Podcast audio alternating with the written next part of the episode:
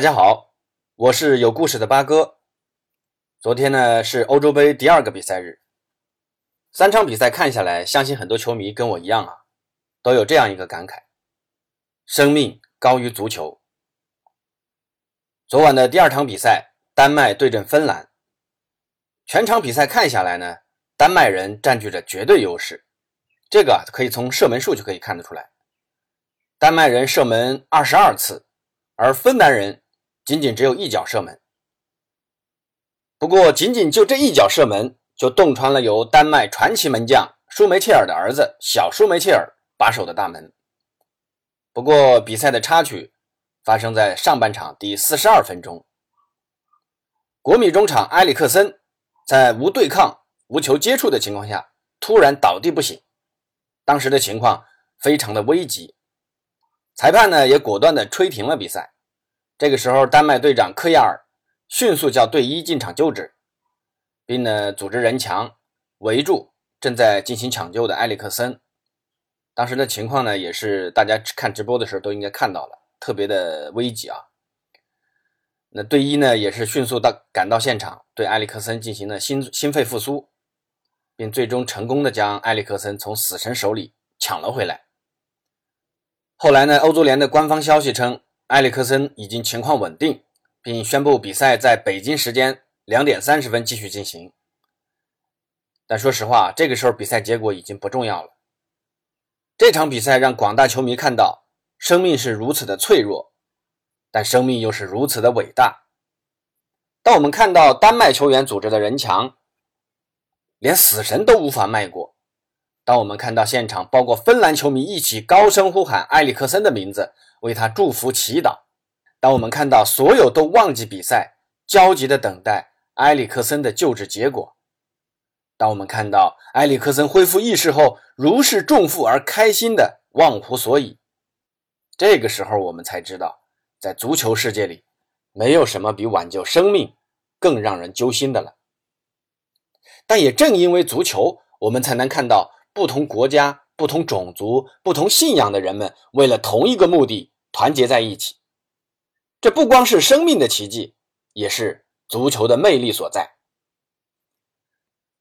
另外，再提一下昨晚的第三场比赛啊，拥有黑又硬的卢卡库，刚夺得欧冠的曼城中场德布劳内，皇马高价引进的阿扎尔，还有门神库尔图瓦的比利时，昨晚迎战拥有主场之力的俄罗斯。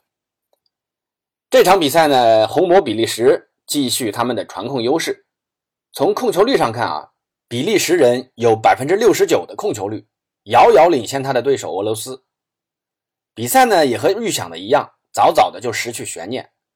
上半场，卢卡库和穆尼耶的进球就帮助比利时二比零领先东道主俄罗斯。比赛尾声，第八十八分钟，卢卡库接穆尼耶直传，利用身体优势硬扛俄罗斯后卫。一脚低射打近角，梅开二度。这也是卢卡库九十四场国家队比赛中所进的第六十二球，效率非常高啊。那最终呢，比利时三比零完胜俄罗斯，顺利拿到三分，在小组中取得了不错的优势。我们看到啊，这支比利时现在是越来越成熟了。上届欧洲杯时都说比利时是黄金一代，都比较看好比利时。但当时的比利时可能也是因为年轻啊，没有走得更远。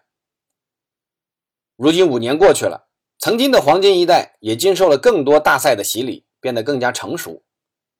呃，并且从分组上看呢，比利时闯进淘汰赛，呃，甚至走得更远，应该是个大概率的事情。到那个时候，比利时人的挑战才刚刚开始。让我们期待比利时黄金一代在本届大赛有更多更好的表现。那么说到今天晚上的第三天的比赛啊，很多球迷关注的英格兰和荷兰就要登场了。英格兰将面对克罗地亚的挑战，而荷兰人则面对核弹头舍甫琴科率领的乌克兰。那我今天斗胆给个预测吧，我认为呢，欧洲中国队英格兰在面对老迈的克罗地亚不会遇到太大的麻烦。虽然说克罗地亚阵中拥有像莫德里奇这样的金球奖球员。但是这批球员都已经三十五六了，能发挥多大的作用还未可知。而阔别两届大赛近七年的荷兰重返欧洲杯，也是一大看点。荷兰人也一定会一雪前耻，在乌克兰人面前展现自己的斗志。不过，乌克兰人也不是吃素的，核弹头舍普琴科的执教能力也将受到极大的挑战。我预测啊，乌克兰不是荷兰人的对手。当然呢，平局也是一个选项啊。如果你对昨晚的比赛有什么看法，可以在评论区留言，大家一起交流，支持自己喜欢的球队。同时，也欢迎大家对明晚的比赛在评论区发表自己的意见。